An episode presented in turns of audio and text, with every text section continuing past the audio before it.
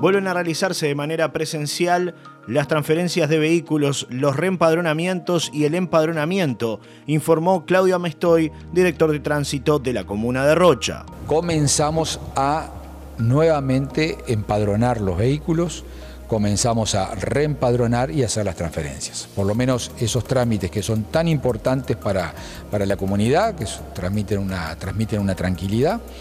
Entonces este, hemos resuelto en conjunto con, todos los equipos nuestros y con la autorización de la, Secretaría de la Intendencia, eh, reiniciar ese trámite.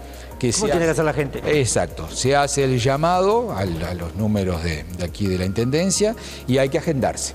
Y para evitar lo que normalmente llamamos ahora las aglomeraciones, por decirlo en forma graciosa, con respecto a esto, es, se atiende de a uno por hora. Es decir, que para, para en, el, día hacemos, este, a algunos les parecerá poco, pero en realidad se pueden hacer este, seis trámites por día, independientemente que se siguen evacuando todas las consultas. Entonces, para los que no lo sepan, se, agenda eh, telefónicamente, y la, se hace la inspección en el parque, que está habilitado este, por ahora exclusivamente para hacer las, inspecciones, para empadronamiento, reempadronamiento y transferencias. Cosa que de esa manera podemos permitir de que continúe todo esto.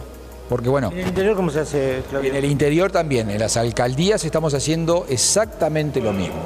Eh, todas las alcaldías ya comenzaron con el mismo sistema, este, porque es generalizado, dirección es para todo el departamento, así que lo consultamos con los alcaldes, los cuales estaban de acuerdo, todos entendemos que, es una necesidad, entonces en la medida de las posibilidades para, lo hacemos con orden y todos, en todas las, alcaldías del departamento, previo agenda, eh, se puede hacer. Reitero, aunque sea pesado, pero el empadronamiento, el reempadronamiento y la transferencia. Por más información, les recordamos que pueden visitar nuestro podcast a través de Spotify, La Paloma FM.